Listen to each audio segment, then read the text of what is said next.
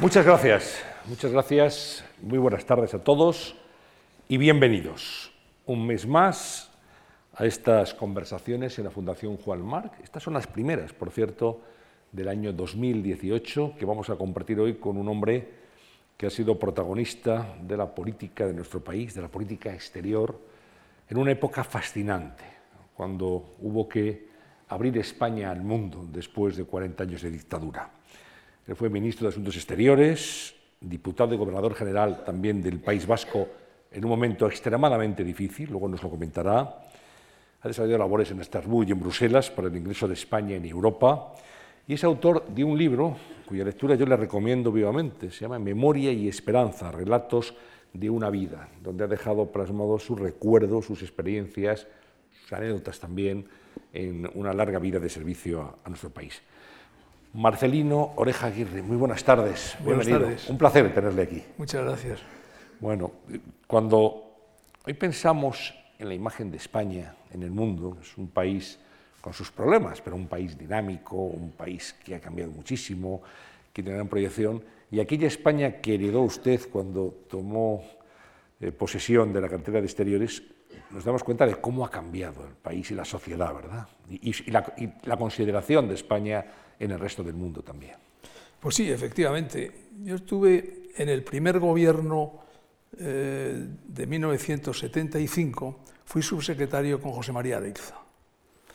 Y para mí fue un motivo de gran satisfacción porque yo tenía una gran admiración por Areilza y una amistad que había nacido en la amistad que él tuvo con mi padre. Eh, los dos participaron en las elecciones del 33 Mi padre en la del 31 también, salió elegido diputado por, Guipúzcoa, por Vizcaya, y el 33 los dos fueron también por Vizcaya. Salió solo el número uno que era mi padre porque Areilza entonces era un hombre jovencísimo, debía tener veintipocos años. Y por tanto eh, yo tenía ya una relación con él, es decir, desde muy joven, desde, casi desde niño y luego desde joven. Eh, siempre tuve una proximidad a él y tenía una gran admiración porque Areilza que fue un gran embajador, fue un gran embajador en París, en un momento en el que no era fácil para un español ser embajador en París y sin embargo De Gaulle al marcharse le ofreció una cena, cosa que la gente le sorprendió. Quiere decir que se había ganado a De Gaulle fundamentalmente por sus conocimientos de la literatura francesa que eran muy profundos. Y había sido luego embajador en Estados Unidos y fue una figura realmente muy interesante porque era un hombre con mucha seguridad en sí mismo, era un vasco universal y era un hombre enormemente culto. Eh, fue nombrado en el gobierno de primer gobierno, el de Arias, y me llamó por teléfono para decirme si quería ser su secretario y para mí fue una alegría muy grande. Estuve con él esos meses. Fue un momento en el cual eh, España intentó abrir camino, aunque todavía no era una democracia, por consiguiente no era tan fácil, pero él consiguió muchas cosas que probablemente otro no hubiera conseguido. Es decir, aparte de lo que significaba aquel movimiento del gobierno, pero había todavía muchas vacilaciones, era el primer gobierno, había una tranquilidad en la figura del rey. El rey Juan Carlos, ya en el acto de su toma de posesión, eh, hizo una llamada a Europa de una forma muy clara, muy decidida y, muy exponencial de lo que había de ser luego toda su trayectoria. Aquellos meses fueron un intento por parte de Areilza de acercarse por una parte a Estados Unidos y llegó a firmar un acuerdo importante con Estados Unidos y después una aproximación a Europa. Evidentemente en Europa se sabía que no podía dar el paso importante que era la adhesión a las comunidades. Pero él abrió un camino y yo le estoy muy agradecido porque mi sorpresa fue cuando sucedí a los pocos meses, el año 1976, en el gobierno de Adolfo Suárez. Adolfo Suárez es presidente del gobierno casi contra todo pronóstico, sorprende ese nombramiento. Por cierto que todo el mundo miraba hacia el conde de Motrico, hacia Elza, como futuro presidente del gobierno. Creo que él también llegó a acariciar esa posibilidad, pero al final fue Adolfo Suárez. Sí, sí, él estaba casi, yo diría, convencido de que iba a serlo. Hasta el punto de cuando a mí, a mí me sorprendió mucho cuando Adolfo Suárez me llamó para ser ministro.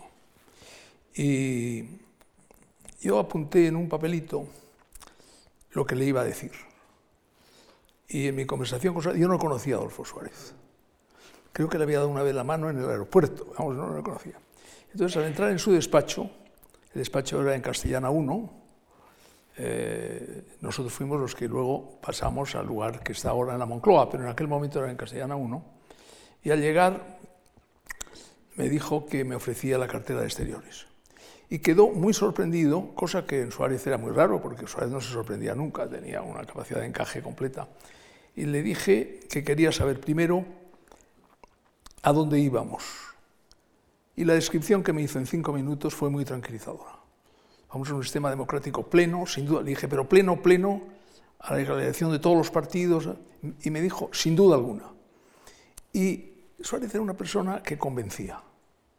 Convencía porque tenía, tenía ese entusiasmo juvenil, pero al mismo tiempo esa capacidad de encanto, que es lo que luego se le ha reconocido, pero yo ya le vi en aquel primer momento. Y luego le pregunté, bueno, ¿y quiénes van? Y entonces me dijo, me dio una respuesta muy propia de Suárez, tus amigos. Dije, pero ¿cómo mis amigos? Pues sí, era verdad. Nosotros habíamos formado unos años antes un grupo que se llamaba el Grupo Tácito, Tácito sí, sí. que escribíamos todas las semanas un artículo. En el ya. En el ya. En el diario ya. Tácito fue un nombre que dimos porque era lo tácito y era lo no expreso, porque expresarlo nos llevó, en un momento determinado fuimos un poco lejos y tuvimos que ir al Tribunal de Orden Público. Pero, eh, bueno, y luego y me dijo, ¿y qué más? Y le dije, y una tercera cosa, y es que necesito, y empleé yo esa palabra que se me ocurrió en ese momento, el aval de Areilza. Suárez eh, le molestó. Le molestó, hizo una cara rara y me dijo, ¿por qué? Dije, mira, presidente, yo hay una cosa que he practicado en mi vida y quiero seguirla practicando, que es la lealtad. La lealtad yo creo que es indispensable. Ya, no sé si recordaba yo en aquel momento, aquel pasaje del, del, Quijote cuando dice la lealtad Sancho es uno de los más altos nobles que a los hombres distinguen. Por la lealtad, así como por la honra, se puede y se debe aventurar la vida. Bueno, yo no sé si me acordaba en ese momento de eso, pero la verdad es que yo creo muy importante en ser leal. Ser leal con todos, con los amigos, con, los adversarios, con las instituciones, hay que ser leal. Entonces me dijo, bueno, ¿y, ¿y qué vas a hacer? Y dije, pues mira, yo de aquí, si tú lo aceptas, yo voy a ir a ver a Leilza y le voy a preguntar a ver qué le parece. No le gustó, pero lo aceptó y directamente de allí fue a ver a Leilza, que además curiosamente tenía su despacho al lado del Hotel Ritz en la Plaza de la Lealtad. Y a Leilza, que era un hombre eh, que se le notaba pocas veces la alteración, esa vez estaba alterado. Mínimamente, pero estaba alterado. Y le dije, mira, presidente, eh, mira, José María, yo vengo a decirte que me han ofrecido ser ministro de Asuntos Exteriores. Puso una cara un poco rara y me dijo, mira, creo que es un disparate lo que se va a hacer, creo que va a ser un desastre, pero en fin, yo quiero para el futuro que vaya bien la política exterior y, confío que tal, una persona amable. Y esa es la razón por la cual de allí fui al Hotel Ritz y desde el Hotel Ritz llamé por teléfono a Adolfo Suárez para decirle que aceptaba. Así fue. Bueno, los retos de aquel encargo, señor Oreja, eran mayúsculos, porque claro, era ya el primer gobierno de Suárez, unas elecciones en el horizonte, la apuesta por la democracia, pero el recelo todavía de muchos países que veían a España como lo que era, una nación que todavía estaba bajo el paraguas de una dictadura de 40 años. Sí, es verdad, pero había habido ya un tiempo en el que la figura del rey había conseguido tranquilizar yo creo, a muchos gobiernos. Evidentemente Suárez fue una sorpresa. Nadie sabía quién era Suárez. No, no, sabían casi en España, de manera que fuera de España mucho menos. Pero los primeros pasos que se dieron, yo creo que fueron pasos acertados ya desde la propia declaración de gobierno. Había una idea central, que era la idea de la reconciliación de los españoles. Esa fue una idea muy importante que se fue manteniendo a lo largo de esos meses y que culminaría el 15 de junio de 1977. Pero ya desde el principio esa idea, la de alguna disposición que permitiese la recuperación de aquellas personas que habían quedado excluidas entonces, todo eso se hizo en un plazo de tiempo relativamente corto y permitió que ese gobierno, ese primer gobierno Suárez, pudiera avanzar con una serie de disposiciones, de, de amnistías, que yo creo que ayudaron mucho para poder trabajar y para poder estar presentes en el mundo, sobre todo en el mundo europeo, que es el que nos importaba. Teníamos relaciones buenas con el mundo americano, con Estados Unidos, por supuesto, había buenas relaciones con los países latinoamericanos, pero eh, la idea de Europa era un proyecto y era una realidad y teníamos que ir avanzando hacia la integración europea. Evidentemente, todavía era muy difícil de avanzar definitivamente. Era necesario que se celebrasen unas elecciones, que serían las elecciones del 15 de junio, y a partir de entonces, el año 77 fue un año realmente crucial. Claro, ahí hubo un momento decisivo que fue eh, la ley para la reforma política. La ley para la reforma política, que hubo uno de los actores o autores de la ley para la reforma política dijo, este papel no tiene padre, pero luego resultó que tuvo varios, pero por lo menos dos. Es decir, Adolfo Suárez por una parte y Torcuato Fernández Miranda por otra. Pero el resultado es que yo creo que los dos jugaron un papel muy importante. Y hay que tener en cuenta que Torcuato Fernández Miranda es una persona por quien yo siento una gran admiración, porque realmente cuando el rey le propone que sea presidente del gobierno, el Torquato Fernández de Miranda le contesta que no, que no debe ser presidente del gobierno, porque para poder avanzar es mejor que él sea presidente del Consejo del Reino o que sea presidente de las Cortes. Como presidente de las Cortes iba a poder organizar aquello para poder avanzar. Lo cual dice mucho en favor de una persona, porque una aspiración de un político es ser presidente del gobierno. Sin embargo, él en aquel momento prefirió que para llegar a buen término y para alcanzar lo que se pretendía, era preferible que él pudiese organizarlo desde las Cortes y por eso propuso a Adolfo Suárez. Señor Oreja, las elecciones del 77, del 15 de junio, fueron sin duda cruciales para que el mundo tuviera confianza en la apuesta por la democracia de España. ¿Qué papel jugó en esa confianza la legalización del Partido Comunista de España? Yo creo que grande. Era un hecho inevitable y seguro. Eh, no era fácil pero yo creo que ya se hicieron algunos intentos y algunos pasos ya en la primera fase y sobre todo a partir del gobierno de Adolfo Suárez. Adolfo Suárez era consciente de que aquello había que llevarlo a cabo. Y los miembros del gobierno lo éramos también, pero no era, no era sencillo. Por ejemplo, hubo una oposición muy grande por parte de los tres ministros militares.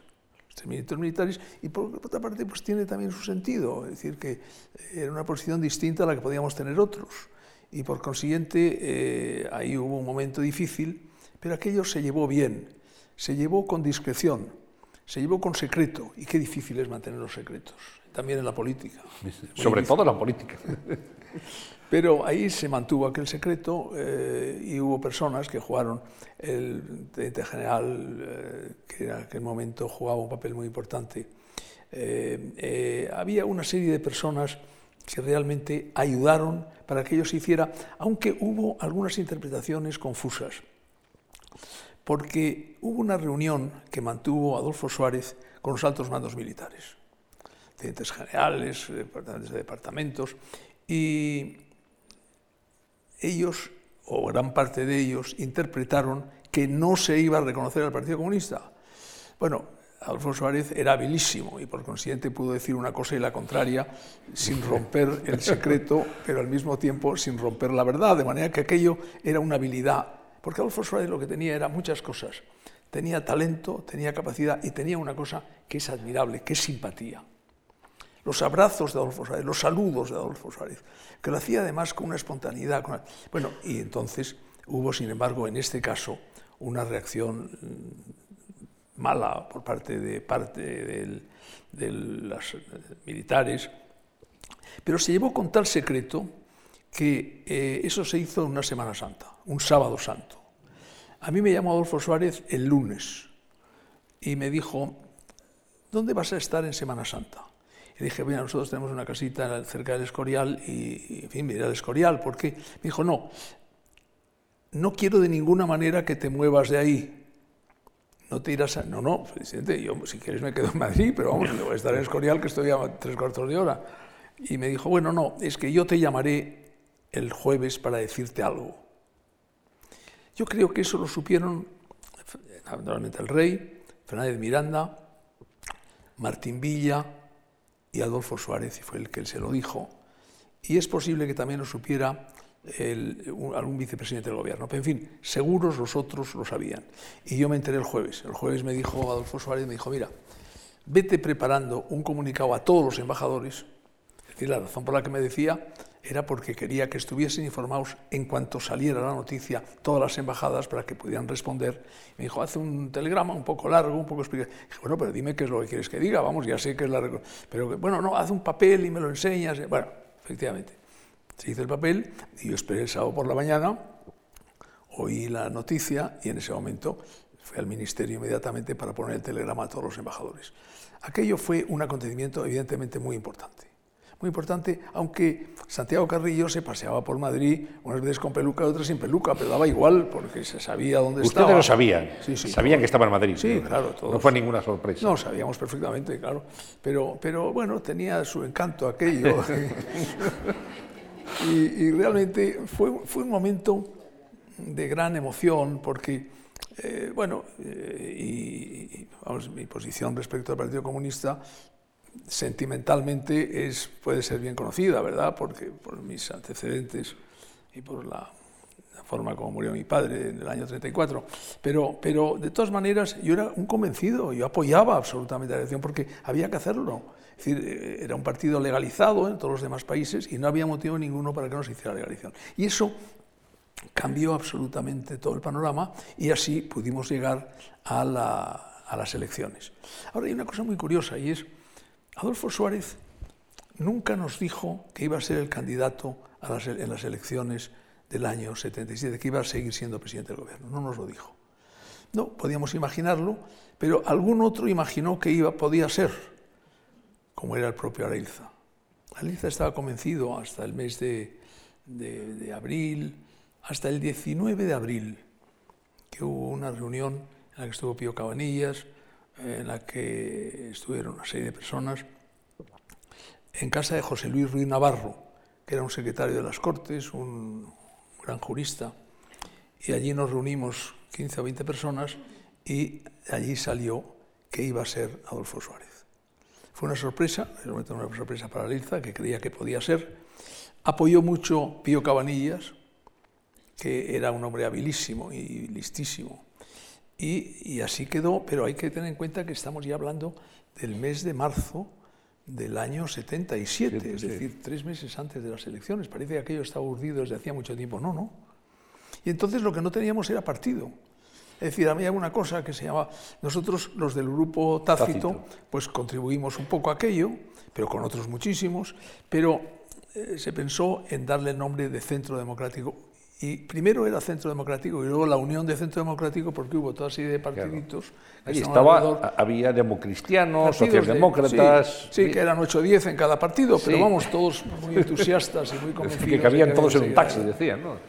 Y aquello, aquello pues dio un resultado que no se sabía lo que iba a pero realmente el Partido Socialista era un partido que tenía evidentemente una larga historia y una tradición, pero yo creo que la manera como se comportó Adolfo Suárez, eh, yo diría que es valentía y osadía al mismo tiempo. Yo creo que fue un factor muy importante, pero muy importante, y eso a veces no se dice, pero yo quiero subrayar, fue el papel del rey. El rey tuvo un papel aparentemente prudente, pero que el que empujaba para que ello se hiciera, las relaciones con el exterior las llevaba. Pero eso sí, y esto sí creo que es importante decirlo, eh, el rey desde el principio se comportó como un rey demócrata, como un rey de un, país democrático. Yo me acuerdo, por ejemplo, un día fui a despachar con él y me dijo, oye, mira, ayer vino a verme el, rey, de, el rey de Holanda, no, el rey de Bélgica, Balduino. Ha venido a verme el rey Balduino y me ha dicho que él ha sido el primer rey que ha estado en China y me recomienda mucho que yo vaya háblalo con Adolfo a ver qué os parece. Bueno, lo digo como un ejemplo de los muchísimos. Es decir, que el rey, que podía haber dicho, él, él tenía los mismos poderes que el general Franco hasta la Constitución de 1978. De manera que él podía haber perfectamente dicho, quiero aceptar. Nunca, nunca lo hizo. Eh, usted tuvo en el rey, Juan Carlos, un gran aliado y un excelente embajador de España, porque eh, es muy conocida la, la afición, el interés del rey por la política exterior y jugó un papel muy destacado con Estados Unidos y con otros países también. Mucho. Jugó un papel muy importante, un papel muy importante en Europa, un país, un país muy importante en Estados Unidos, un, país, un partido muy importante también en todo lo que significa América Latina. Hubo un momento en el que eh, en América, en aquel momento, en Hispanoamérica, había países de extrema derecha, países que podían crear problemas, como era, por ejemplo, Chile, como era Argentina, y fuimos escogiendo los otros países. Hubo un viaje que duró 25 días o 30 días, que hicimos todos los países de Centroamérica. Y en total creo que visitamos, con alguno más, creo que visitamos seis o siete países que era muy complicado porque estábamos solamente un día y yo por las mañanas apuntaba el país en el que estábamos en la conferencia de prensa porque tenía miedo de que al llegar a un país dijera que estaba en otro y podía haber sido una catástrofe porque aquello se toma muy a mal. Pero eh, el rey visitó todos aquellos países y ya llegó un momento en que quedaban muy pocos por visitar. Y quedaban por visitar, entre otros, Chile y Argentina. Entonces, se tomó la decisión, y fue también una iniciativa del rey, pero con un apoyo muy fuerte del gobierno, que haría una visita a México, a Perú y a Argentina. El tema de México es especialmente curioso e interesante, porque México es un país que tenía rotas las relaciones diplomáticas con España desde el año 39. Había habido una relación muy fuerte de la República y la República estuvo en, México una temporada y luego en París. Pero México tenía relaciones normales, esto es difícil de entender, pero es la verdad, tenía relaciones diplomáticas con la República y la República tenía con México. Es decir, que España era la República y esa España republicana tenía relaciones con México. Y eso fue así hasta el año 77. Y el año 77 había habido un cambio de gobierno en México y una mañana me llamaron por teléfono al ministerio y del gabinete telefónico me dijeron, le llama el canciller de México. Y yo le dije, no, no puede ser, es imposible, no me puede llamar el canciller de México, ¿cómo me va a llamar? Mire usted, perdone, pero, pero ha dicho que es el canciller de México. Y digo, ¿quién es? Y me dijo, soy el canciller de México. Y entonces empecé a hablar con él y me dijo, no, es que yo creo que tenemos que platicar. Platicar es una palabra muy mexicana, no sé si ustedes, algunos que hayan estado en México sabrán, pero es una palabra muy bonita, además eso de platicar, tenemos que platicar, dijo, pues platicamos todo lo que se quiera. Y platicamos, y me llamaba cada dos o tres días, es una especie de novia que tenía yo, porque es que era una cosa, decía, bueno, pero, pero, y no te, me decía, porque él, claro, él tenía mucho miedo porque él había contribuido mucho para dar ese paso, y no quería equivocarse. Y me decía, recuerdo que una de las cosas que me decía, se oye ruido de sables, y dije, pues mire usted, yo no oigo nada. No oigo nada. Bueno, y finalmente mandé a un colaborador mío con un secreto completo que fue allí para ver cómo. Y finalmente dije, mire usted, yo creo que nos tenemos que ver. Me dijo, bueno, pero usted no quiere venir a México. Yo quiero ir a México, pero no ahora. Usted no querrá venir a España. Y entonces me dijo que él iba a ir a... Me dijo, yo hago un... voy a hacer un viaje el día 28 de marzo a París. Y dije, pues mire usted, yo voy a París Miré a ver, podía ir a París, pero claro, tenía que ser una cosa en secreto completo y no lo sabía nada más que el rey y el presidente del gobierno, que yo iba a París a lo que iba. Al embajador de España, eh, la entrevista iba a ser en el Jorge V, que estaba en la calle Jorge V al lado de la embajada. Claro, yo no sabía qué hacer. Y al embajador le dije que, pues claro, el embajador en París tenía que decirle que iba. Y le dije que iba a una reunión de la OCDE. Siempre la OCDE sirve para esas cosas. Muy socorrido. yo, yo, no sé lo que pensó el embajador, no sé si que tenía una amiga en París. O, Qué cosa más rara. De repente el ministro se le ha ocurrido una mañana venir a, a, una reunión de la OCDE. Y además viene solo, no, no iba nada más que con mi jefe de gabinete, que era Javier Rupérez y, le dio sonar a una cosa muy rara. Y efectivamente, fui allí, pasé la noche y por la mañana fui al Jorge V. Pregunté si por el ministro mexicano eh, y me dijeron, sí, sí, bajó tal y dijo, ¿dónde nos vemos? ¿Quiere usted? Y dije, usted, pues usted tendrá una buena suite aquí, yo creo que lo mejor es que vayamos a su suite y ahí hablamos. Bueno, y, subí yo solo, quedó Pérez abajo, y estuvimos hablando durante dos o tres horas. Él era una persona que tenía mucho encanto, una persona muy amigo de España, con un gran deseo, había visitado España como empresario, no era un profesional de la diplomacia, y bueno, estuvimos hablando un gran rato. Yo le pasé revista, pues todo, hasta el tesoro del Vita, en fin, era un ejercicio inútil, pero en fin, yo quería constarse en, la nota que yo estaba haciendo y que luego pasaría al gobierno lo que habíamos hablado. Y finalmente dijo, pues yo creo, me dijo, pero yo no tengo credenciales. Le dijo, usted no necesita, le dije, los ministros no necesitamos credenciales, no necesitan los embajadores. Bueno, bueno, bueno, pues nada, pues así será. Pues entonces vamos a ver cómo podemos hacer esto. ¿Dónde lo hacemos? Y como no podíamos, yo dije, mire, usted no quiere que se haga en la Embajada de, España y yo no puedo hacerlo en la Embajada de México, vamos a hacerlo aquí. en los hoteles siempre, en estos hoteles grandes, buenos, siempre hay un salón. Bueno, bajamos al salón. Habíamos empezado ya a, comer en su suite. Y, bajamos a comer, a, ver el sitio donde podíamos reunirnos.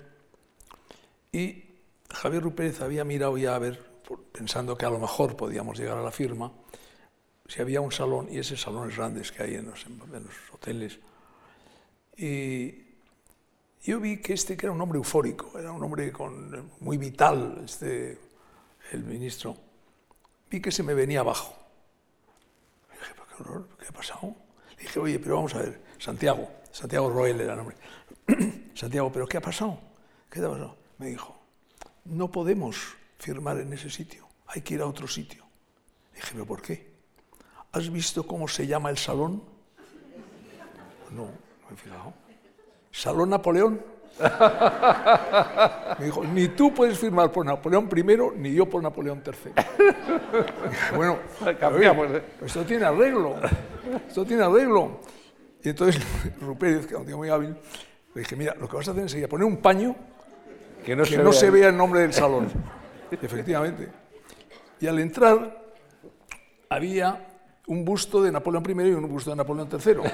Y entonces él cogió en brazos a Napoleón, a Napoleón III y yo cogí a Napoleón I. Y en ese momento entró el director del hotel, que yo no sé, yo no quise indagar demasiado. No sé si creía que me si íbamos a llevar el busto si éramos dos locos que estaban allí, que ni éramos ministros ni nada que se pareciera. Bueno, que fue una cosa horrible. Poco más si les detiene la policía, la gendarmería. Que decía la policía, claro, que dice, estos ladrones quieren llevarse un gusto. De... Además, Napoleón, vamos, lo que es en, un, en Francia, en, en, un hotel tan lujoso como aquel, Napoleón, vamos, era una persona...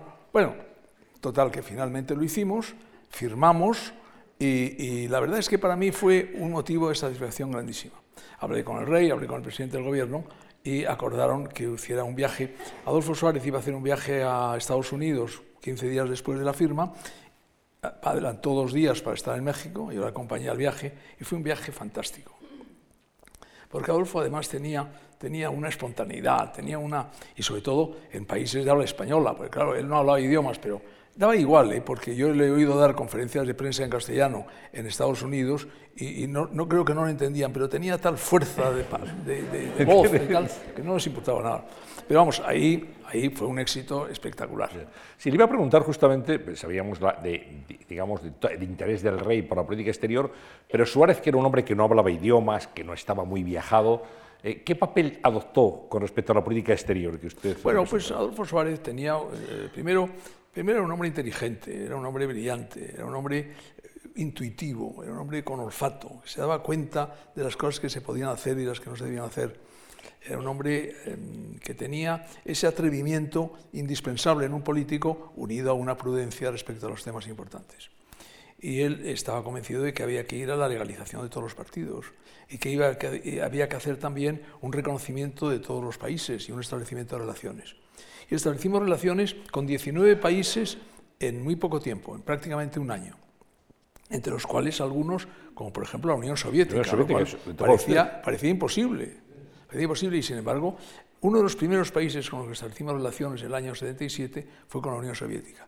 Y año y medio después hizo un viaje, yo hice un viaje el mes de enero, de 1977 y poco tiempo después, seis meses después, vino Gromico aquí. Andrei Gromico. Andrei Gromico. A mí me impresionaba mucho lo de Andrei Gromico porque yo le recordaba a Andrei Gromico en las fotografías de, de Yalta, en las cuales estaba detrás un señor alto, delgado, serio, joven, era joven, pero bueno, que este señor estuviera ahí y era una persona muy interesante, hablaba, yo creí que no hablaba nada más que el ruso, pero le dije si quería una tarde que teníamos, le dije, ¿quiere usted hacer una visita a Toledo? me dijo, sí, sí, he oído hablar mucho de Toledo, era un hombre culto, eh, Grómico, y, y me dijo, mire usted, ya sabe usted que yo siempre estoy eh, con un intérprete, pero vamos a hacer un viaje, yo creo que los dos en un coche con el intérprete va a ser una cuidado. Vamos a hablar en inglés. Tenía un regular inglés, pero suficiente para poderse entender y, la verdad es que fue interesantísimo.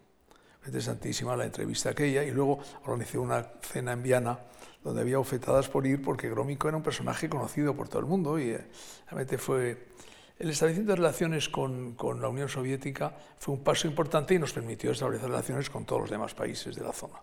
Establecimos con Polonia, con Checoslovaquia, con Hungría, con Bulgaria y, realmente fue un paso muy, muy decisivo en la acción internacional. Hay un personaje que tiene sensaciones diferentes, según a quien uno pregunte, en los gobiernos de Adolfo Suárez, que era el presidente de la República Francesa, Valéry Giscard d'Estaing. Ah, bueno, hay algunos compañeros suyos, como Rodolfo Martín Villa, que dijo yo quiero ser presidente del gobierno, hubiera preferido ser presidente del gobierno un día tan solo para declarar persona non grata en España Valéry Giscard d'Estaing. Sin embargo, usted en su libro, en este libro Memoria y Esperanza, no habla mal de Valéry Giscard d'Estaing. Es verdad que él viene a la ceremonia de coronación del rey Juan Carlos y que tuvo alguna anécdota que nos puede ahora eh, usted eh, contar con Adolfo Suárez, porque él encarnaba como nadie la grandeur francesa.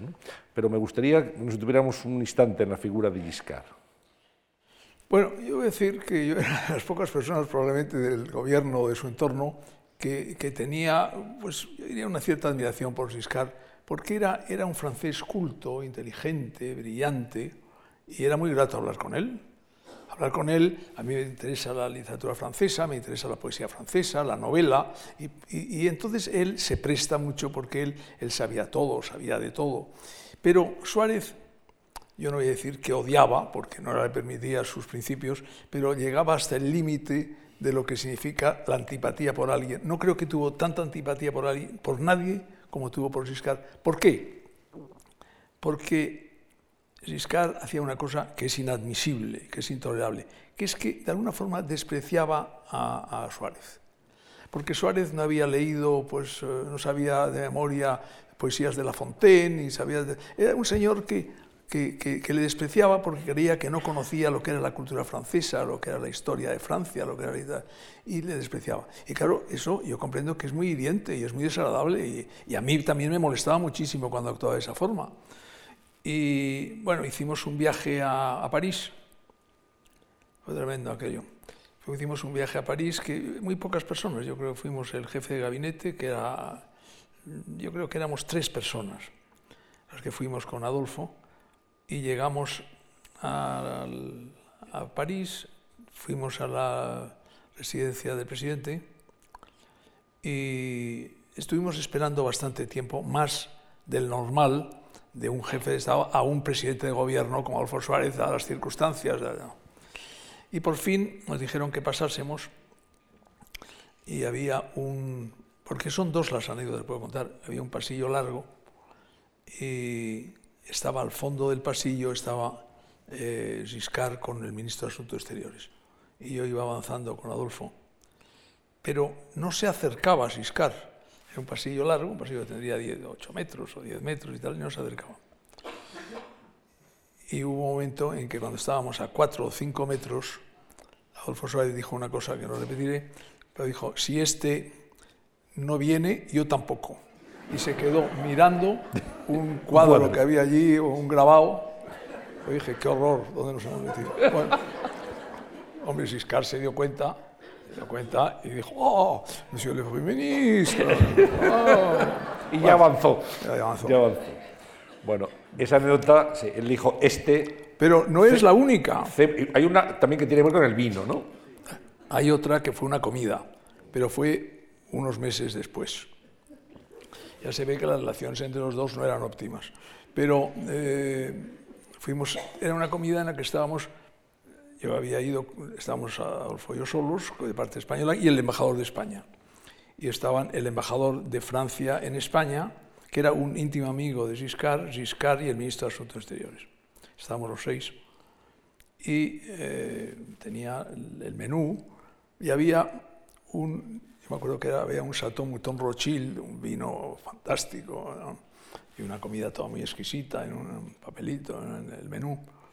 Y yo estaba sentado a la derecha de Giscard, estaba Adolfo Suárez, estaba a su izquierda, y yo casi me, quedo, me quedé petrificado, porque hay un momento en que van a servir el Chateau, el Chateau Mouton Rothschild, y Adolfo Suárez dice, no, yo dije, pero qué necesidad ahora de hacer fin, yo le quería mucho a Suárez y además era parte de su personalidad, porque él le molestaba a Giscard y quería humillar si podía a Giscard y se humillaba a través del vino.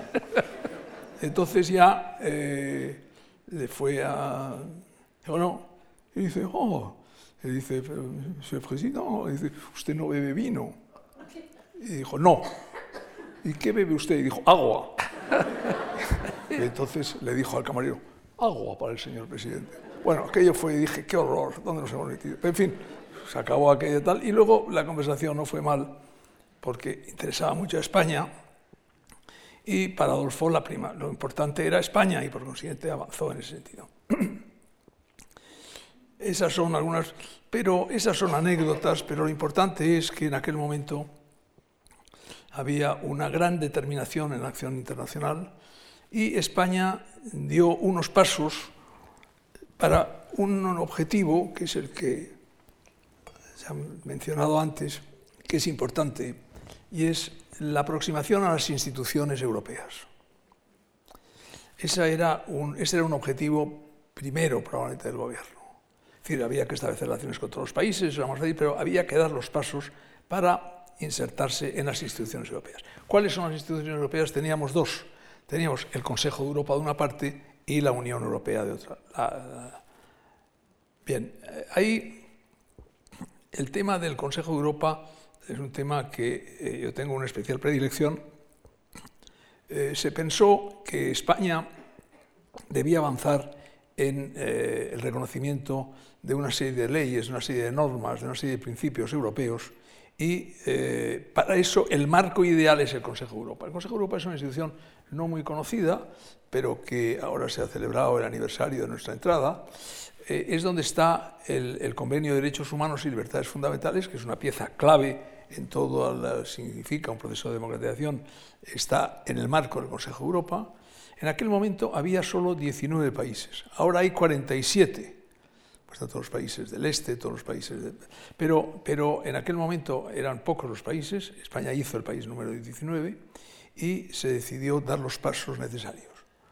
Y aquello fue un fenómeno muy bonito el que se llevó a cabo porque España acordó, el Consejo de Ministros, que se iban a dar los pasos, pero eh, la dificultad que nos pusieron en el Consejo de Europa es que, como habían tenido algún problema con Portugal, que después de haberse incorporado había tenido las revoluciones y por consiguiente había creado una especie de sinsabor, dijeron que no podía incorporarse un país si no tenía constitución.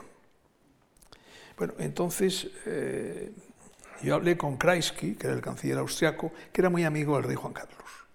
Le dije, mire usted, nos encontramos con esta situación y me dijo, mire usted, yo voy a intentar resolverlo.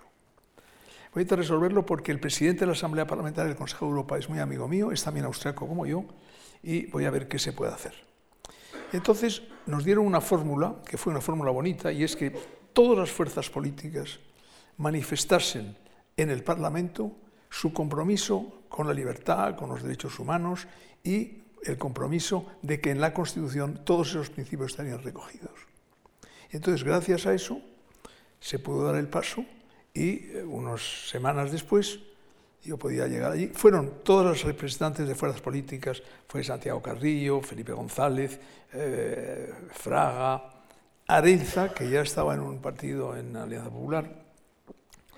Fueron allí y, hicieron una declaración en el Parlamento y, eh, y, al mismo tiempo firmé la adhesión al Consejo de Europa en un momento, fue muy bonito porque el secretario general del Consejo me recibió eh, con la cita esa de la libertad de Sancho, ¿no? es decir, con la cita de, del Quijote. Y, la verdad es que cuando yo vi al salir después de la firma cómo ondeaba la bandera española en esa plaza tan bonita, no sé si algunos de ustedes conocen Estrasburgo, es una ciudad preciosa, donde está el edificio del Consejo de Europa, tiene una gran plaza delante y, estaba allí tan erguida la bandera española, realmente fue un momento de gran emoción. Y fue muy bonito porque fue un paso que sin embargo nos ayudó, pero solo de forma relativa, el proceso de integración en las comunidades. El proceso de integración en las comunidades fue mucho más lento. Eh, se tomó una determinación en el, muy pronto. Yo recuerdo aquí que un gran embajador de España en las comunidades eh, fue el que me escribió una carta para decirme que era importante que antes de las elecciones se supiera ya el deseo de España de integrarse en las comunidades. Y Raimundo Basols eh, tiene una carta muy bien escrita, es autor ahora de un libro espléndido que ha publicado hace muy poco. Es un hombre que tiene 92 años, pero que está en gran forma y muy dinámico. Y el Consejo de Ministros aprobó eh, aquella decisión. Y realmente yo creo que esto mm, nos permitió el que a la par que estábamos en el Consejo de Europa, abríamos las negociaciones. Sin embargo, las negociaciones que en un principio pues produjo un gran entusiasmo por parte de todos y todos los países estuvieron, los países que eran miembros. Nosotros éramos el país número 11, el número 12 fue Portugal. Pero faltarían muchos años para la adhesión. Comenzaba un camino tortuoso que fue el de la negociación. La negociación fue enormemente difícil. La llevó a partir del 79 Leopoldo Calvo Sotelo, que fue ministro para Europa, y realmente eh, aquello tardó mucho más de lo que habíamos imaginado. Ahí hubo dos países que nos ayudaron mucho, fueron Alemania e Italia.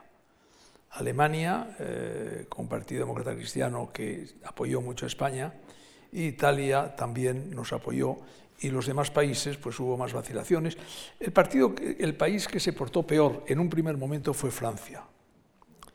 Eh, Francia que tenía como ministro de Agricultura a un señor que se llama Chirac, y que luego sería primer ministro y presidente de la República, pronunció un discurso ante miles de mm, campesinos diciéndoles que la entrada de España en, la Unión Europea significaría eh, la entrada de los males en las instituciones europeas y la cizaña estaría presente si España entraba. Bueno, estábamos indignados, eh, no digo nada de las cosas que contó Suárez a propósito del tema, pero finalmente el ingreso se produciría muchos años después, en el año 85, con el, gobierno de Felipe, González.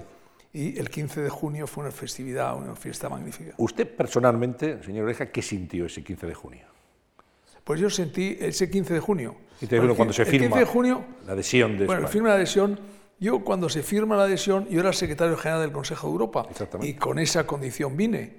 Yo vine eh, de, de, Estrasburgo, donde estaba viviendo desde, con mi mujer y con mis hijos desde el año 84. Y hicimos un viaje muy bonito porque hicimos con una escala en Portugal, donde hubo una primera, la firma de Portugal y el ingreso de Portugal, de ahí a España. Pues yo sentí una gran emoción, sobre todo por una razón. Yo me he sentido muy europeísta siempre, porque yo desde niño pues había ido sobre todo a Francia, había estado en casa de un cura que para mí fue muy instructivo, porque cuando yo tenía 12 años fui a casa de aquel cura que había estado eh, eh, en un campo de concentración. Y yo descubrí a los 11 o 12 años que había campos de concentración, cosa que aquí dentro no me lo decían. Pero había campos de concentración y había gente que estaba metida en los campos de concentración de Alemania. Y, la verdad es que aquello fue un, momento muy de gran emoción y... Sin duda, claro, es que era la culminación de, una apertura al exterior que costó mucho y que luego fue una feliz realidad. Eh, ese camino culminaba ese 15 de junio, la labor que usted hizo como ministro de Exteriores, la que hizo José María de Leriza, pero hay un, un ministro de Exteriores de Franco, de Franco, con el que usted trabajó siendo muy jovencito, tenía 24, 25 años. Hablo de Fernando María Castilla, que ha sido de alguna forma también, no sé si un referente, un maestro en la diplomacia a lo largo de su carrera profesional, señor Oreja. Y me gustaría también que nos hablara de, Castilla. Yo tengo una gran admiración por Castilla. Yo creo que Castilla era un gran catedrático, un catedrático de Derecho Internacional, y fue un gran ministro. Un gran ministro en un entorno que no era fácil, porque había todas las limitaciones que tenía el régimen de Franco con respecto, sobre todo, a los países europeos. Pero eh, Castilla dio unos pasos. Yo recuerdo que yo entré en la carrera diplomática el año 60 y pasé inmediatamente al gabinete del ministro. Y muy poco después, el año 61, llegó Castilla por la mañana al ministerio, que llegaba muy temprano, y me dijo, oiga Oreja, prepare usted una carta de solicitud de apertura de negociaciones con las comunidades europeas. Yo me dije, ministro, recuerdo, claro, las condiciones para entrar en, en las instituciones europeas. Digo, no, no, no, sí, sí, sí, no, pero no, usted prepare una carta y le diré al director general de organismos internacionales que prepare otra, entre los dos tal, y bueno, se hizo la carta y el 9 de febrero de 1962 se mandó la carta, que no tuvo respuesta. No tuvo respuesta. Pero el año 65, Castilla, que era un vasco tenaz y que no se paraba ante nada, dijo, vamos a repetir la carta. Las circunstancias europeas habían cambiado. Y entonces, eh, el año 65, esa carta tuvo una primera respuesta, se abrió una negociación y el año 70 se llegó al acuerdo comercial preferencial, que es un acuerdo muy importante que yo no podía imaginar el año 70 que me encontraría con eso unos años después cuando yo empezaba la negociación en el año 77. Pero la verdad es que entre el año 70 y el año 77, claro, ocurrieron muchas cosas. Eh, los fusilamientos significaron la paralización de todo aquello, es decir, fue un abrir y cerrar. Pero hay que tener en cuenta que el rey ya en su discurso del año 75, el discurso del 22 de noviembre del 75, el rey ya anuncia como un propósito principal de la corona la entrada de España en las instituciones europeas. Es decir, que hubo una voluntad clara, una voluntad que era compartida en aquel momento por el ministro de Asuntos Exteriores, que era Arilza, y que, sin embargo, no se perfeccionaría hasta años después.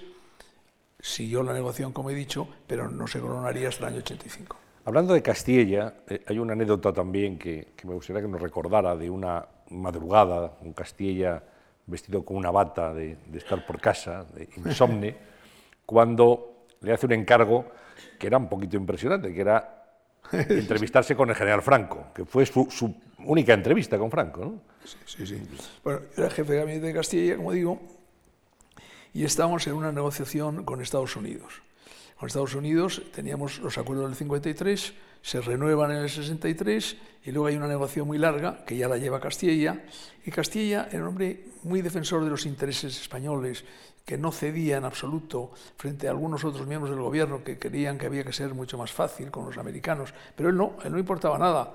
Eso que era, su abuela era, había sido, era americana, pero, pero él era un hombre muy firme en la defensa de los intereses de España. Y bueno, hubo una negociación que era muy complicada y estábamos en, Washington en, plena negociación, pero después de, un fracaso que habíamos vivido la víspera porque se veía que yo no avanzaba. Bueno, y estamos viviendo en la embajada y efectivamente veo que ha leído muy bien el libro. ¿eh? Bueno, vamos. hay, que hay que prepararse para, para venir a la Fundación A eso de las seis y media de la, mañana, de la madrugada de la mañana, suenan las puertas, en la puerta de mi habitación. Yo me dije, qué para raro, ¿qué será? Tuvo que llamar otra vez porque yo dije, no, no puede ser, ¿quién me va a llamar a estas horas? Abro la puerta y me encuentro con Castilla, vestido ya a las seis y media de la mañana, que me dice, oiga, oreja, perdone, pero mire, es que no he podido dormir es que esto es, un desastre. Y yo no, yo de ninguna manera firmo estos acuerdos que quieren los militares y que quieren algunos eh, otros ministros. Yo no estoy dispuesto, yo sí tengo que marcharme, me marcho, pero yo no firmo ese acuerdo porque no defiende los intereses españoles. Y he pensado una cosa, vaya usted a Madrid hoy mismo, se entrevista usted con Franco y le explica la situación. Ah, dije, bueno, el ministro ha perdido la cabeza. En fin, yo le quería muchísimo. Eh, en cuenta que ya había entrado con él con 25 años y por consiguiente pues tenía, vamos, pues, afecto normal, pero además, pues, pues yo una, era, era, de Bilbao además, con lo cual, aunque yo soy guipuzcoano, pero tenemos buenas relaciones con los vizcaínos. Bueno, y total, que yo dije, pero, pero bueno, no, no, usted tiene que ir allí y usted le explica. Y digo, bueno, bueno, yo tampoco le pedí más explicaciones, dije, bueno, pues ya se verá lo que pasa. Y efectivamente, tiene un avión, llegué a Madrid y en Madrid me estaba esperando un coche eh, que estaba con un letrerito que ponía mi nombre y me fui al Pardo. Eh, llegué al Pardo, yo decía, pero qué lío será este, ¿cómo va a ser esto? Y ah, bueno, y entonces al llegar eh, le dije al ayudante, que te dije, usted, yo vengo de, vengo de, Estados Unidos, vengo de Washington,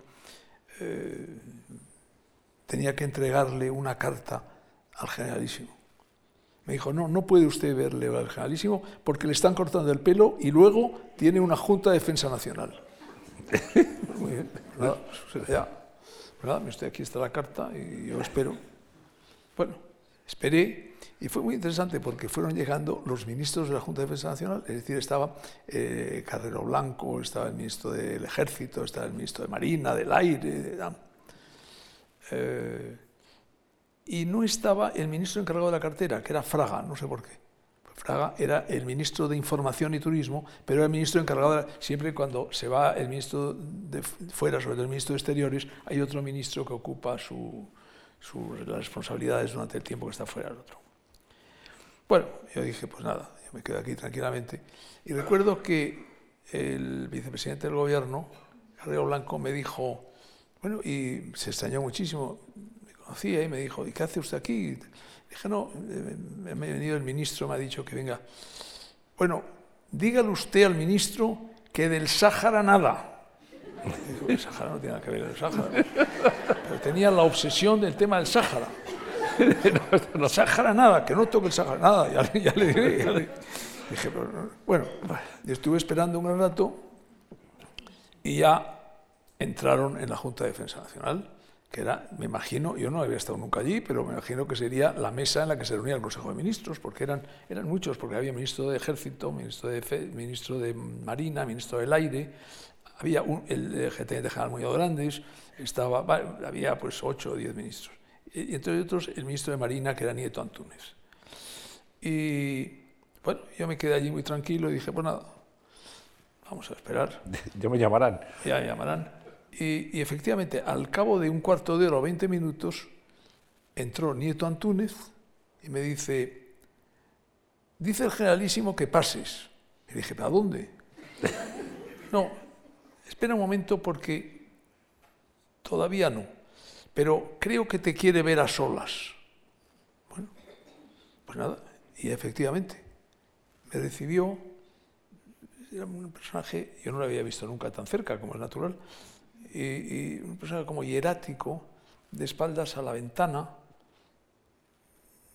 saludó de forma no expresiva, pero correcta, y me dijo, ¿tiene usted alguna información de Estados Unidos? Y entonces yo le conté lo que había sido la negociación en 5 o 10 minutos o un cuarto de hora. Él me hizo unas reflexiones y me dijo, bueno, espere usted y le diremos el resultado de la, de la, reunión que tenemos ahora. Era una reunión que no era de Consejo de Ministros, era una reunión de ministros que estaban especialmente interesados, que eran sobre todo los ministros militares, porque la gran controversia era si se debían de dar unas facilidades en el tema militar pero sin embargo Castilla creía que era completamente inadecuado y que, desestabilizaba el proceso de negociación que nosotros teníamos. Bueno, y al cabo de diez minutos, o un cuarto de hora o veinte minutos, llega Nieto Antúnez y me dice, dice el generalísimo que pases. ¿Pero que pase a dónde? A la mesa del Consejo. Bueno, yo me senté al lado de él y la verdad es que me sentí muy cómodo porque yo era un funcionario, a mí yo no estaba esperando que me hicieran nada, ni que me tal. Y, fue una conversación muy interesante porque yo podía haberme puesto nervioso, pero no me puse. Entonces daba una serie de argumentos, yo defendía los argumentos de Castilla, de rebatirlos, y efectivamente, al cabo de, de, dos horas, pues terminó aquello, saludé al jefe del Estado y saludé a, algún ministro que estaba en y me fui a Estados Unidos. Fui a Estados Unidos, que me estaba esperando el ministro con todos los colaboradores, para saber cuál era el resultado, le conté lo que había pasado y finalmente Castilla eh, creyó que no debía de renovar los acuerdos en las condiciones que le ponían los americanos. Esto fue el año 69. Dos meses después hubo un cambio de gobierno y nadie sorprenderá que el primero que salió fue Castilla. Bien, eh, el libro recoge muchas experiencias en el Ministerio de Exteriores, pero luego hay una etapa también, en un momento muy dramático, muy difícil, cuando usted es nombrado eh, gobernador general, delegado del gobierno en el País Vasco, que es una propuesta que le hace Suárez y que, bueno, pues también tiene su, propia intrahistoria. Me gustaría que, que, repasáramos también ese momento. Estamos hablando de años durísimos, con la banda terrorista ETA asesinando y con un ambiente que no era precisamente lo más agradable, supongo, lo más mm, fácil para, para un político. Sí, yo había estado en cuatro gobiernos de Adolfo Suárez eh, Adolfo Suárez al final aquello era una situación muy complicada, pero yo estuve muy contento siempre con él y nunca tuve un problema con Adolfo Suárez, sino todo lo contrario. Él me dio una gran confianza y yo seguía las indicaciones que él me daba y realmente eh, estuve muy cómodo en el Consejo de Ministros. Y después de haber estado en esos cuatro gobiernos, que había hizo unas elecciones el año 79 que eran que no entendimos muy bien por qué, porque no era necesario. Habíamos tenido las elecciones del 77, las elecciones del 79, yo me renueva otra vez el mandato. El año 80 hay unas nuevas eh, cambios de gobierno, sigo yo en el gobierno, yo estuve en los cuatro. Y en el mes de dos, tres o cuatro meses después vuelve a hacer otro cambio de gobierno. Y entonces me llamó por teléfono para decir, mira, yo ya Suárez estaba yéndose y la prueba es que tres meses después se marchó. Y entonces eh, me dijo, mira, no tengo más remedio de quitarte. Dijo, no, no, presidente, pero es natural. Me hizo unos ofrecimientos y dije, no, presidente, yo acabo de ganar las elecciones en el País Vasco. Por primera vez tenemos allí un escaño. A mí me ha costado mucho el ganar ese escaño. Y por consiguiente yo no puedo en este momento marcharme, yo quiero estar allí, quiero estar con mi gente, pero no te preocupes, no, y me dio unos ofrecimientos que podían ser muy atractivos, pero, pero me parecía que en la política hay que tener también unos deberes morales y hay que respetarlos y hay unas obligaciones que hay que cumplir. Bueno, y entonces eh, me dijo, bueno, bueno, pues, pues nada, pues, pues, pues y una semana después Estaba yo en el campo, en la casa esa que he dicho antes, y me llamó Rodolfo Martín Villa. Me llamó Rodolfo Martín Villa para decirme que me quería ver. Me dijo, quiero verte. Y dije, bueno, yo estoy en el Escorial. No, ya sé que estás en el Escorial, pero quiero verte porque luego voy a ir a ver a Adolfo Suárez, pero tengo que decirte algo. vino Rodolfo y Recuerdo que me dijo, mira, vengo a decirte algo que me vas a tirar por el balcón. Y dije, pues no te preocupes, estamos en el bajo, de manera que no va a pasar nada. Y me dijo, no, mira, es que no sé cómo decirte, pero dime. No, es que me ha dicho el presidente que no has aceptado nada de lo que te ha propuesto, que quieres ya. Pero hay que nombrar, porque no había delegados del gobierno. No se sabía muy bien lo que era un delegado del gobierno y era, en aquel principio era gobernador general. Sonaba muy importante aquello, general, pero vamos, eh, y me dijo, y el, presidente quiere que seas el primer gobernador general en el País Vasco. Yo le dije, mira, tengo que hacer dos consultas. Una consulta, y las dos personas están aquí, una mi madre y otra mi mujer. mi mujer está ahora aquí también, de manera que puedo dar testimonio de ello. Y, se lo dije a mi madre y me dijo, ah, me parece bien. Mi madre era de Mondragón, y ir al País Vasco me parecía fenomenal. Y me dijo, ah, me parece muy bien, eso sí, y yo quiero ir también, ¿eh? y a mí me llevas a Vitoria. Luego se lo dije a mi mujer y me dijo, me parece un disparate, es una barbaridad, pero ya sé que es lo que tú quieres y por consiguiente acepta.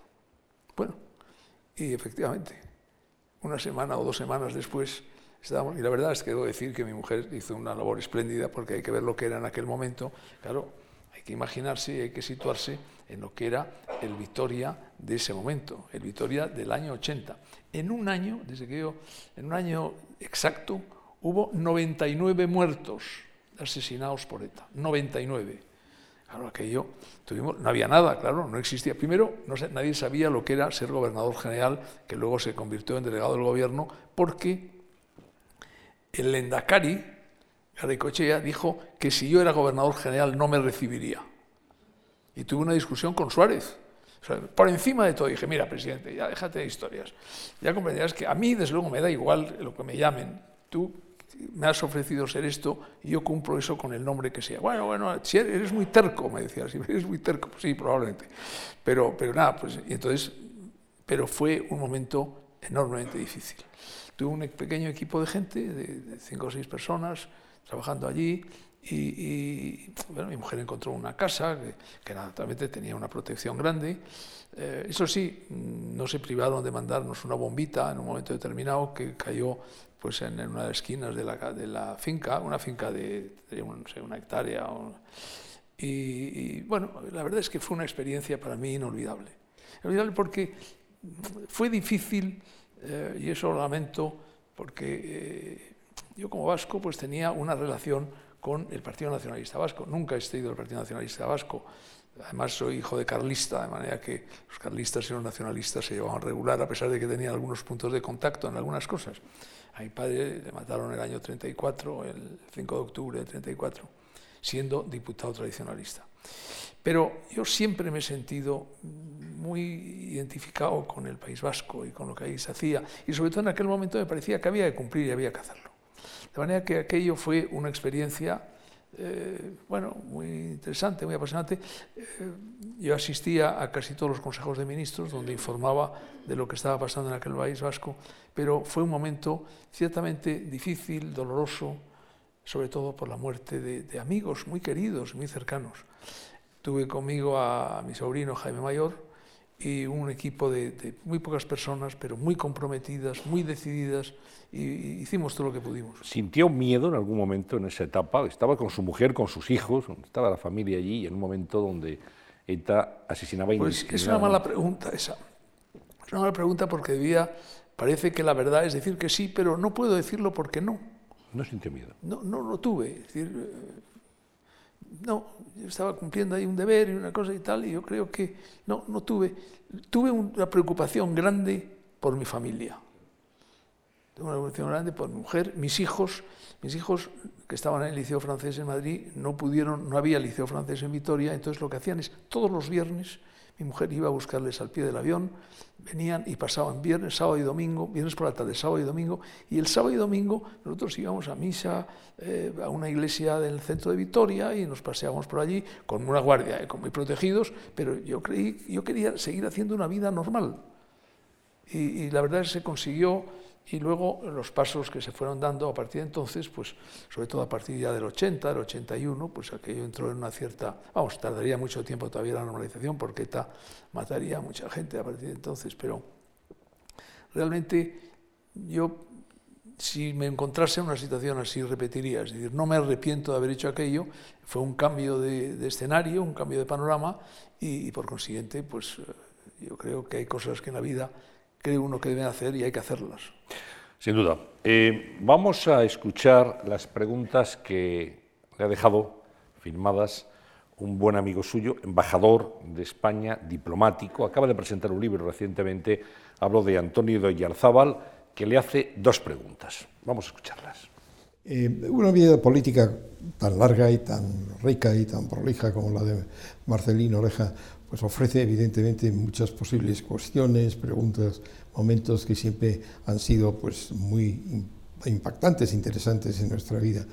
Eh, yo me voy a referir a dos momentos, uno sobre todo cuando Marcelino, en medio de aquellos eh, instantes, momentos en los que todos tuvimos la respiración, estábamos eh, preocupados qué iba a ser de nosotros, el rey toma la iniciativa de pedir la dimisión de Carlos Arias, nombrar Adolfo Suárez. La verdad es que el nombramiento fue sorpresa para todos. Las voces que se oían se decían, pues no parece el, candidato adecuado. Eh, un artículo conocido que hablaba de qué error, qué inmenso error. En aquel ambiente, Marcelino acepta el cargo de ministro de Asuntos Exteriores. Era evidentemente un paso muy atrevido, muy osado, en que se jugaba mucho. Y yo le preguntaría a Marcelino, ¿por qué? ¿Por qué aceptó? Ah, ¿Por qué aceptó? ¿Es verdad lo que se dice y se ha oído hablar, o vamos a decir un impulso soberano? ¿O él tuvo motivaciones, vamos a decir, más personales para decir hay que aceptarlo, hay que arrimar el hombro, hay que salir al, al ruedo y, jugársela, porque se la jugó, le salió muy bien, pero hay que ver, poner la vista en ese momento, en el riesgo que implicaba aceptar el nombramiento de ministro del gobierno, primer gobierno de Adolfo Suárez. Una segunda pregunta, ya más personal. Marcelino termina una etapa muy intensa, primero como ministro, después de lo que se llamaba delegado, me parece delegado o gobernador general del País Vasco, y cuando cambian las tornas y un gobierno eh, socialista, el primer gobierno de Felipe González, eh, el correspondiente ministro de aquellos días, compañero, por cierto, de carrera, le destina como cónsul a Lisboa. No cabe duda que Marcelino, pues, tiene un poco como todos nosotros un sentido, vamos a decir, de la disciplina y no dijo la media palabra, comenzó a hacer las maletas. Bueno, no dejó de extrañarnos, una persona que había sido tan importante como él, que fuese un consulado, por muy agradable y muy importante que sea Lisboa en todos los aspectos para nosotros, pero verdad, no se entendía. Al final se puso remedio aquello y Marcelino continuó su vida política muy intensa y muy brillante. Eh, que hubo alguien a las alturas que pensó dos veces que aquello no se entendía. Eh, ¿Quién fue ese alguien por ahí arriba? ¿Por qué que se rectificó a última hora y por qué Marcelino después acabó como director general del eh, Consejo de Europa? Dos preguntas. Las dos hacen referencia se dice al impulso soberano, al impulso regio, a la figura del rey Juan Carlos, evidentemente. Sí, yo creo que hay cosas que no hay que especificar demasiado. Yo, eh, la verdad es que al final el presidente del gobierno es Adolfo Suárez. Y por consiguiente, Adolfo Suárez me ofrece ser ministro de Asuntos Exteriores. Yo no entro en otras causas, otros orígenes. Eh, Pero, y me sentí... Señor Oreja, ¿el rey le animó a aceptar el cargo? ¿Le animó? Bueno, yo, yo había tenido, yo había conocido al rey cuando era príncipe en San Sebastián y yo fui a, la estación cuando llegó para estudiar en eh, San Sebastián. El rey tenía entonces 10 eh, años y yo debía tener 13. De manera que yo le conocí al rey desde entonces. Eh, y alguna vez pues, fui al, al Palacio de Miramar eh, pues con, a jugar con los niños. Que, de manera que yo le conocía. Y luego, en la época en que estuve en el ministerio como jefe de gabinete, Castilla, cada mes y medio, dos meses, me encargaba que fuera a ver al príncipe para explicarle la política exterior. Por yo tenía una relación con el, con el rey, pero ya desde, primero cuando era muy joven y luego ya en la época de príncipe, en la que eh, realmente pues yo descubrí ahí la personalidad del príncipe, porque era una persona que no se conocía, no se sabía, pero yo sí, yo sí, porque estaba con él. digo, pues fácilmente yo le veía siete, ocho veces al año eh, en aquellos encuentros en los cuales no había límite de tiempo. Allí no iba nadie. Yo me acuerdo que un día le dije, mira Alteza, algún día tendrá que poner semáforos de los coches que querrán venir aquí y, él se reía, porque en aquel momento no iba nadie allí. Era una cosa que estaba, no voy a decir secuestrado, pero estaba bueno, con, el entorno aquel que tenía, y, de manera que, por siguiente, tenía. Pero, pero a mí el que me hace la respuesta formal, y no entro en más, fue el presidente del gobierno. El presidente del gobierno, hay que tener en cuenta que del grupo tácito, eh, que éramos no se sabe cuántos, pero vamos, los que trabajábamos de forma más activa, unos 15 o 20, que escribíamos aquel artículo eh, todas las semanas, eh, pues el hecho de que estuvieran otras personas también de aquel grupo, yo me encontraba muy reconfortado, porque yo he dicho que Adolfo Suárez no le conocía, pero tenía una confianza en él, sobre todo porque Adolfo Suárez era una persona que transmitía esperanza, confianza, ilusión. Era un hombre que tenía, que era optimista, eh, que era cercano. Eh, y bueno, eso era muy grato. Y por consiguiente, ahí está, de manera que ahí no, no voy más lejos. En cuanto al tema de Lisboa, bueno, eh, al tema de Lisboa no citaré nombres, pero yo creía que en un momento determinado, después de haber estado en una vida política activa, de haber sido diputado en las elecciones del 82. En el 82, como algunos recordarán, fue el estrepitoso mm, desastre de UCD. Yo creo que eso en el libro de los récords figurará, porque nosotros pasamos de 168 diputados que tuvimos en las elecciones del 77, del 79, 168 diputados, hemos tenido 166 en las primeras, en las del 67. En del 69 tuvimos 168 y de 168 pasamos a 11. Es un caso insólito. Bueno, y yo fui uno de los diputados, porque yo me presenté por, por Guipúzcoa y salí elegido diputado por Guipúzcoa, que debo confesar que me hizo una enorme ilusión. Una ilusión porque, porque me hacía ilusión, pues eso, ya he dicho antes, pues mi padre había sido diputado, él, había sido por Vizcaya, porque yo soy hijo de vizcaíno y de guipuzcoana. Había sido diputado por Vizcaya en el, en, el 31 y en el 33, y a mí me hacía mucha ilusión ser diputado por Guipúzcoa, me sentía muy guipuzcoano. Bueno, y entonces, pues, consciente, aquello lo que no tenía sentido es seguir como partido. El partido de UCD estaba desarrollado. El presidente del gobierno, Leopoldo Calvo Sotelo, no salió elegido salió elegido el número uno de la lista, que era Landelino Lavilla, que era el secretario general, el presidente del partido. Bueno, es insólito, es decir, que no salga elegido el número dos de la lista de, Madrid. Bueno, y entonces Landelino Lavilla, de forma muy elegante, dijo, mira, no tiene ningún sentido, no vamos a hacer más disparates, yo me retiro y quédate tú con el escaño. Y se quedó con el escaño eh, Leopoldo. Bueno, entonces aquello no tenía tampoco alcance ninguno, éramos 11, pues cada uno de su lado, fin, de distintas familias políticas o ideológicas, no, no, tenía mucho sentido seguir.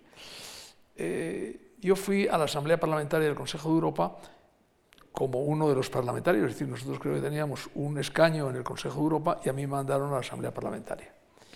Bueno, y nada más, yo no, no pensé nunca más en aquello. Y al cabo de algún tiempo yo quise eh, volver a la carrera diplomática era la, profesión que yo había elegido, con 25 años había entrado en la carrera, había tenido puestos interesantes y con el siguiente dije, pues quiero volver. Pero no parecía que encontraban un puesto. Y entonces yo decidí, había un sistema que yo había creado siendo ministro, que era lo que se llamaba el bombo, que es que se puede solicitar de las vacantes que hay según la antigüedad al lugar al que se quiere ir. Eso es válido para los no embajadores. Los embajadores los nombra el gobierno, pero los demás cargos, a mí me parecía que había que estructurarlo de alguna forma y no que el ministro hiciera lo que quisiera, sino que lo hiciera. Bueno, entonces pregunté a ver qué vacantes había y me dijeron que había una vacante de cónsul general en Lisboa y otra de cónsul general en Bruselas. Y yo pedí Lisboa y naturalmente me dieron Lisboa, porque yo era ya embajador de rango. Es decir, estaba en el escalafón, no es que tenía, estaba en el escalafón de embajadores, y, pero aquello fue un verdadero escándalo que se organizó y debo confesar con absoluta sinceridad que no tuve nada que ver con el escándalo. Hubo editoriales de prensa, eh, acuerdo, en, varios periódicos o unas cosas. Bueno, yo me fui tranquilamente y daba la casualidad que el embajador en Lisboa en aquel momento era el que había sido mi jefe de gabinete, Ramón Soañí. Y el día que llegamos, mi mujer y yo, para, para buscar una casa o un piso o alguna cosa, eh, dio una gran cena que invitó a las principales autoridades y me llamaba, como él había sido mi jefe de gabinete, me llamó a ministro. Y yo le dije, mira, no armemos más lío, porque el embajador al cónsul le llame ministro, no va a entender nadie. De manera que, que, llámame por mi nombre o llámame lo que quieras. Bueno, entonces yo fui para despedirme de la gente del Consejo de Europa. Y, y fui efectivamente allí y entonces al llegar a Estrasburgo, pues como había sido parlamentario del Consejo de Europa, me parecía que tenía que ir, al llegar allí me dijo el, embajador, me dijo, eh, tengo un recao del presidente del gobierno que quiere verte. Qué raro, que era Felipe González. Felipe González era el Partido Socialista y presidente. Yo había tenido, la verdad es que yo tenía unas relaciones correctas, precisamente también por mi función de ministro de Asuntos Exteriores, yo tenía buenas relaciones con el Partido Socialista, con los partidos nacionalistas. Eh, también con Alianza Popular, pero, pero con el Partido Socialista había tenido una buena relación. Entonces llegué a Moncloa y el presidente me dijo, oye, pero ¿tú por qué te has ido a Lisboa? Y dije, presidente, ¿por qué no me han dado otra cosa? Pero hombre, pero es una barbaridad, pero tú, ¿cómo es eso? Y me dijo, ¿quieres ¿acepta ser el candidato del gobierno al secretario general del Consejo de Europa? Y dije, pues mira, déjame tres o cuatro días para que haga un tanteo para ver qué posibilidades tengo. Bueno, entonces hablé en esos tres o cuatro días con el secretario general del Partido Liberal y el secretario general del Partido Demócrata Cristiano, que era Andreotti, a quien yo conocía muy bien. Y Andreotti me dijo, mira, hay ya un candidato demócrata cristiano, pero prefiero que vayas tú. De manera que yo te apoyaré, pero tú tendrás que ganarte la elección.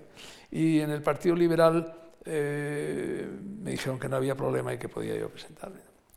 Y efectivamente, eh, busqué un colaborador para que pudiera acompañarme en las visitas a las capitales y fui a ver a Peces Barba, que era el presidente de las Cortes, y dije, oye, ¿tú tendrías aquí algún colaborador? Y me dijo, pues mira, hay un chico que acaba de ganar la, el puesto de aquí, de letrado de las Cortes, ha hecho una presión muy brillante y además habla muchos idiomas, habla alemán, francés e inglés, a lo mejor te sirve. Pues, pues sí, a ver quién es. Pues mira, se llama Íñigo Méndez Vigo. Ah, pues muy bien, vamos a ver a Íñigo Méndez Vigo, yo no conocía de nada. Le saludé, le dije, mira, se da esto, tú quieres acompañarme a hacer... Ah, muy bien, encantado. Íñigo Méndez Vigo, que tenía veintipocos años, me acompañó a hacer la tournée, hicimos la tournée, me presenté a la elección y salí ganador.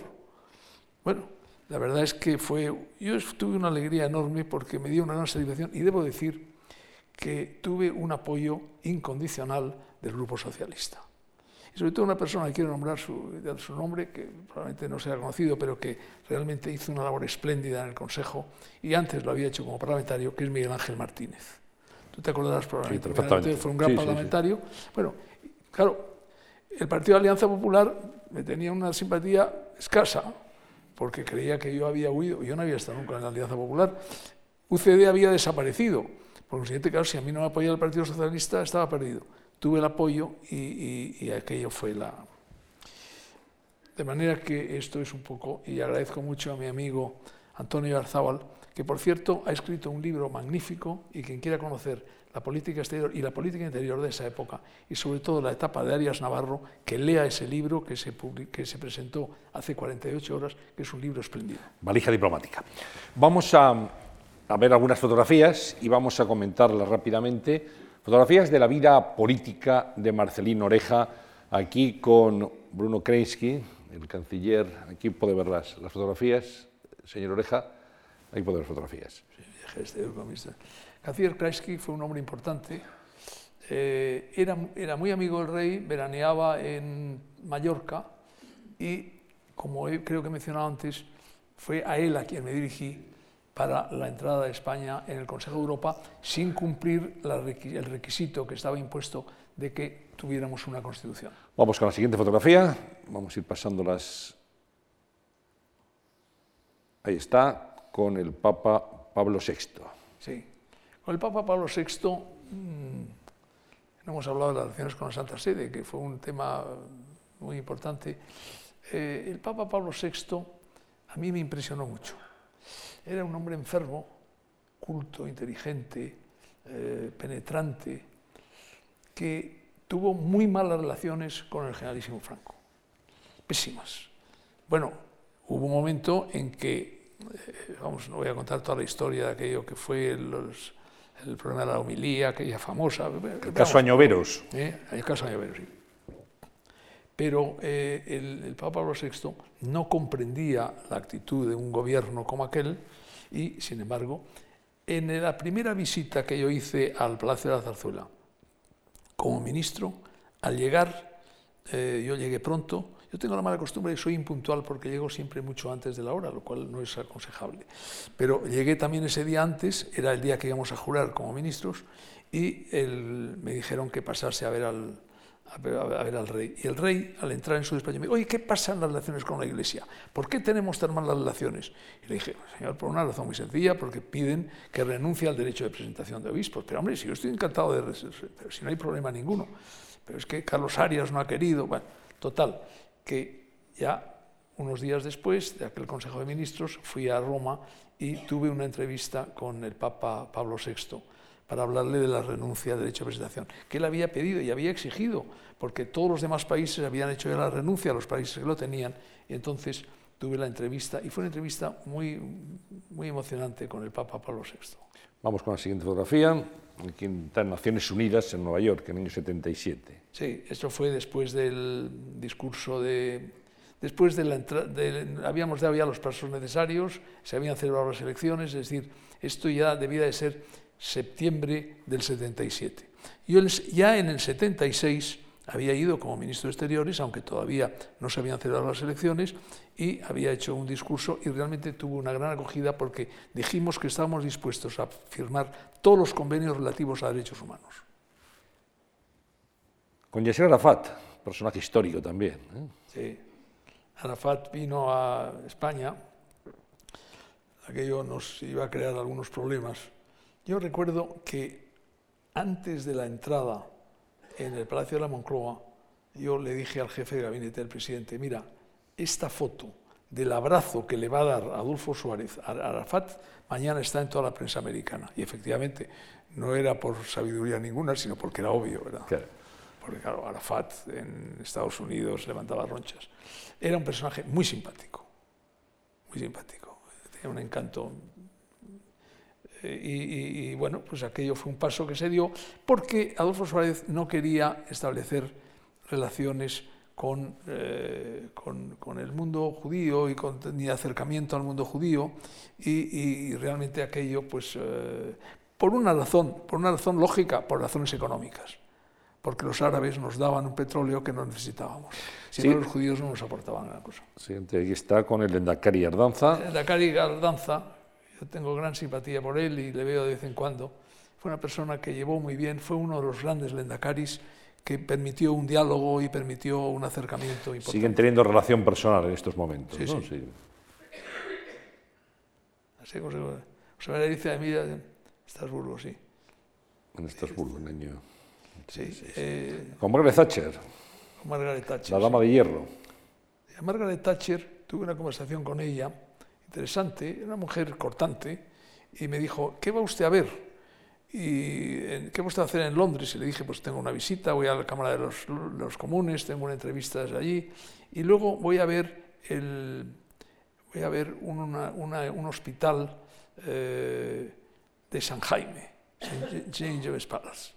Me dijo, uy, tiene usted cosas mucho más interesantes. ¿Por qué quiere usted ir ahí? Dijo, mire usted, señora, porque yo soy un entusiasta del Camino de Santiago. Y del Camino de Santiago salían los peregrinos que iban de Londres hasta Santiago. Y por eso se quedó sorprendida y dijo, este es una normal, vamos a ver la cantidad de cosas que puede hacer en Londres, ir a, a, St. James Palace, que no tiene interés ninguno, para mí tenía. Era una señora ahí está muy simpática y muy tal, pero era una señora cortante. De armas tomar. Siguiente fotografía. Esta era una mujer que, vamos, fantástica. Simone Bale, yo tenía un, cariño enorme hacia Simone. Simone Bale es, el símbolo de la mujer que ha sufrido, eh, que había, estuvo en un campo de concentración, que tenía las marcas que le habían puesto en el campo de concentración y que fue una gran ministra y fue una presidenta del Parlamento Europeo. Yo creo que aquí yo estaba ahí cuando fue presidenta del Parlamento Europeo. Sentí muchísimo su fallecimiento. tomando posesión como miembro del Consejo, de, Estado. Consejo de Estado. Pero voy a decir que soy miembro del Consejo de Estado en mi condición de presidente de la Academia de Ciencias Morales y Políticas. Es decir, hay dos academias, que son la de Jurisprudencia y de Ciencias Morales y Políticas, que el presidente es miembro del Consejo de Estado y lo fui durante los seis años que fui eh, presidente de la Academia. Ahora es Juan Velarde. Aquí estoy en el premio Carlos V. Debo confesar que es lo que más ilusión me ha hecho en mi vida ¿Ah, eh, pública, vamos, el, premio Carlos V, porque yo soy un gran entusiasta de la Academia Europea de Juste y, bueno, y, me tocó ese año, que fue el, año 17, que me dieran este premio y me hizo una ilusión muy grande. Ya con el rey, con el rey Felipe VI. Con el rey Felipe VI.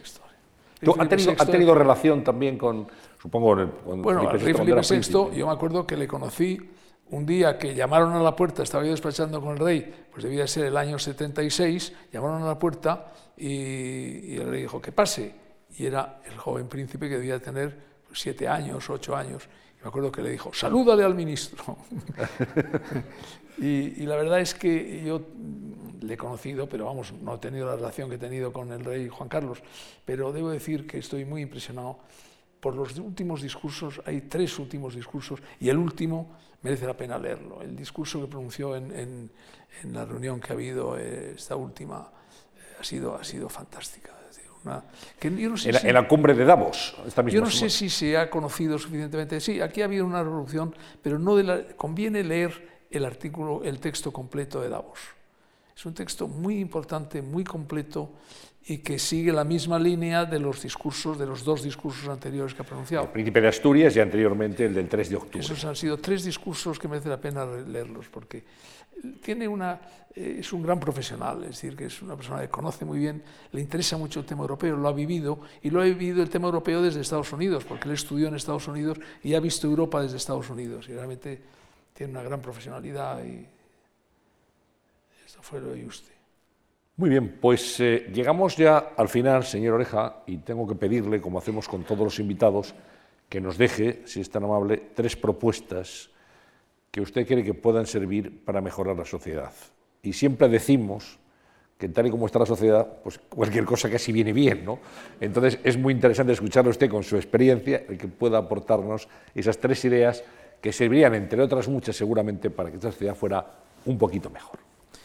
Sí, no es fácil esto de, de, dar propuestas para mejorar la sociedad, porque el momento que estamos viviendo, viviendo en, en, en, el mundo, en Europa y en España, yo creo que es uno de los momentos más complejos de los últimos 30 o 40 años. Es decir, que realmente vivimos momentos de perplejidad, momentos de incertidumbre y también momentos de inseguridad.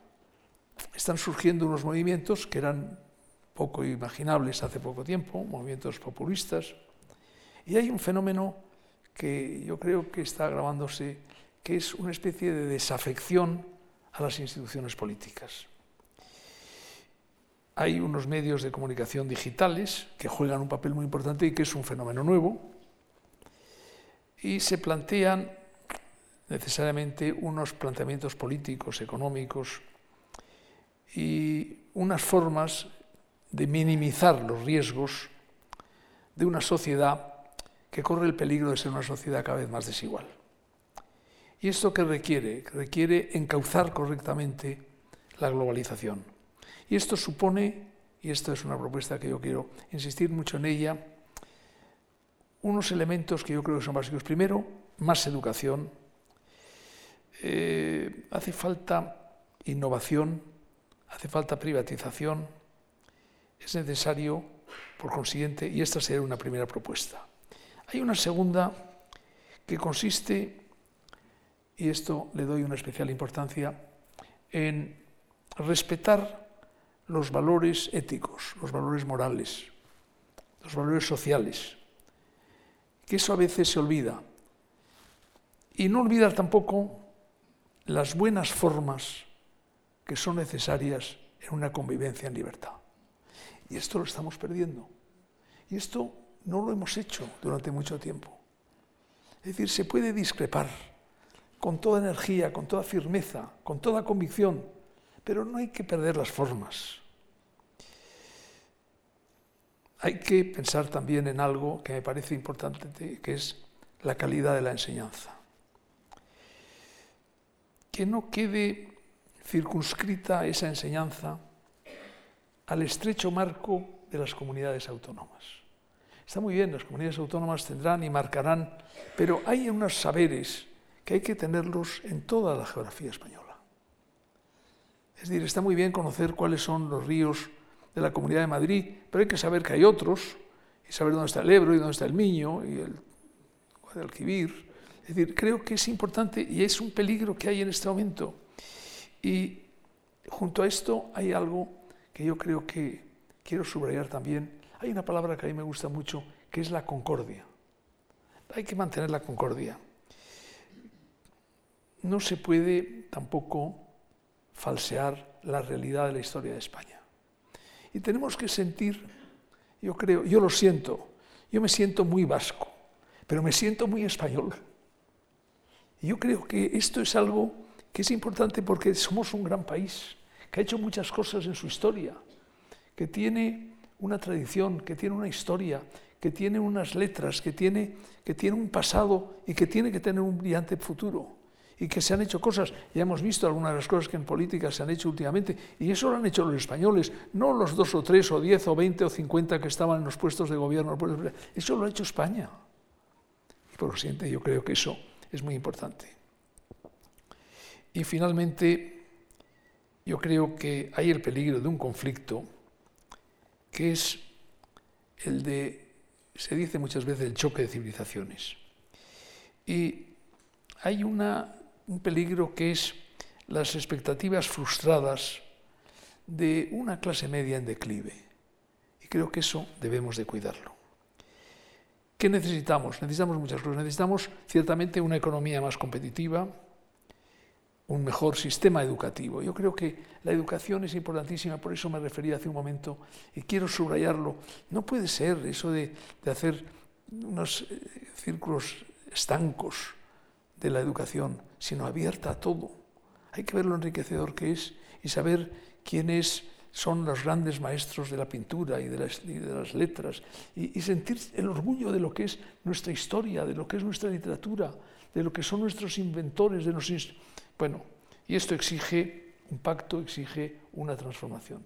Yo confío, y esta será una propuesta, que esto se lleve a cabo y que en definitiva volvamos a sentirnos todos, independientemente de las ideas políticas que se tienen, que todas son respetables, que todas tienen sus razones, que pueden tener sus raíces perfectamente legítimas que es perfectamente legítimo también sentirse muy identificado con una región, con una ciudad, con un pueblo. Eso es bellísimo, pero al mismo tiempo esa ciudad, ese pueblo está dentro de un contexto, está dentro de una realidad España.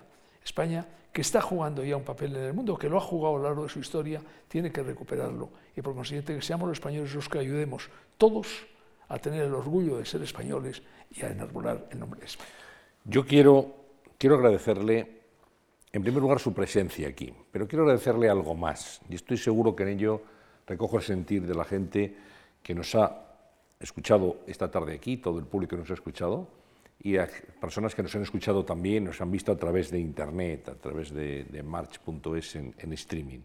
Un agradecimiento a usted eh, que encarna una generación de políticos que supieron transformar este país en momentos muy difíciles, que hicieron de la concordia, del diálogo, del talante bandera, que supieron hablar con todos y que tenían un objetivo, que era mejorar la sociedad. Yo creo que eso está todavía por reconocer en parte de la sociedad, cuando ahora se denuestra tanto la transición política, y algunos dicen esto fue un apaño, fue una componenda, pues nos damos cuenta de que sin esa altura de miras, sin esa generosidad, por parte de todos, de todos, no hubiéramos llegado hasta donde estamos. Así que, señor Oreja, muchísimas gracias por su trabajo, por su trayectoria, por su vocación de servicio y le deseamos lo mejor y le agradezco muy sinceramente que haya estado con nosotros hoy aquí compartiendo esta conversación en la Fundación Juan Marc.